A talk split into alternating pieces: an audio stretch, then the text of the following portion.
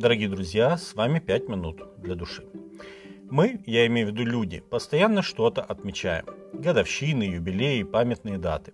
Например, позавчера, 24 августа, по радио вспомнили, что в этот день, в 79 году, то есть почти 20 веков назад, произошло ужасное извержение вулкана Везувий, который погубил три города и оборвал жизни множества людей, в том числе и жизнь древнеримского писателя Плиния Старшего.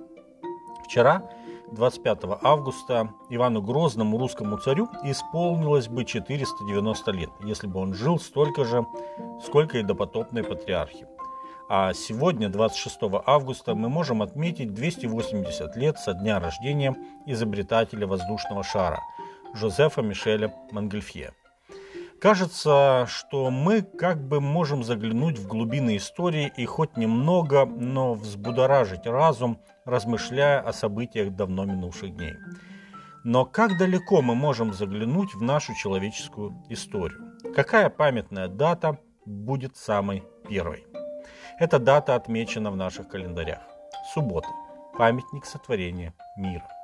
И совершил Бог к седьмому дню дела свои, которые он делал, и почил в день седьмой от всех дел своих, которые делал. И благословил Бог седьмой день и осветил его, ибо вон и почил от всех дел своих, которые Бог творил и созидал. Бытие, 2 глава, 2 и 3 текст.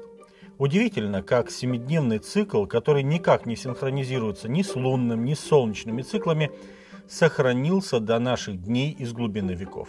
Это явный промысел Божий, чтобы мы не забыли, кто мы, откуда и куда идем. Суббота связывается не только с творением, но и с поклонением Богу. Господь повелел, вот праздники мои. Шесть дней можно делать дела, а в седьмой день суббота покоя, священное собрание. Никакого дела не делайте, это суббота Господня во всех жилищах ваших. Иисус Христос не отменяет субботу, но исправляет некоторое сомнительное рвение в соблюдении субботы у своих современников фарисеев, указывая на дух субботы, говоря «суббота для человека», а не «человек для субботы». Марка 2 глава 27 текст. Он как бы возвращает их к словам Исаии. «Если ты удержишь ногу твою ради субботы, от исполнения прихотей твоих во святой день мой, и будешь называть субботу отрадою, святым днем Господним, чествуемым, и почтишь ее тем, что не будешь заниматься обычными твоими делами, угождать твоей прихоти и пустословить, то будешь иметь радость в Господе, и я возведу тебя на высоты земли, и дам вкусить тебе наследие Иакова, отца твоего, уста Господни изрекли это. Исайя 58 глава, 13 и 14 тексты. В Откровении Иоанн видел трех ангелов, несущих вечное Евангелие. Первый из них говорит об истинном поклонении Богу и упоминает творение, как бы возвращая нас к первому в истории субботнему покою. «Убойтесь Бога и воздайте Ему славу, ибо наступил час суда Его. И поклонитесь сотворившему небо и землю и море и источники вод». Откровение 14.7. Он также говорит и о суде, который приведет к восстановлению отношений человечества и Бога.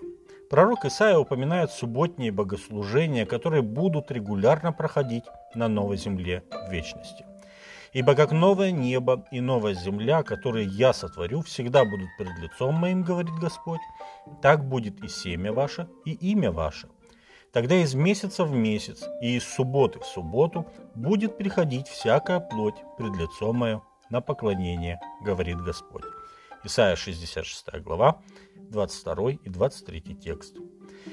Дорогие друзья, сегодня у нас есть удивительная возможность каждую субботу вспоминать своего Творца и мечтать о времени, когда отрада субботнего дня не будет омрачена никаким грехом, когда на новой земле мы сами лично сможем поклоняться нашему Господу, когда наши глаза будут видеть Его, а Он нас. С вами были «Пять минут для души».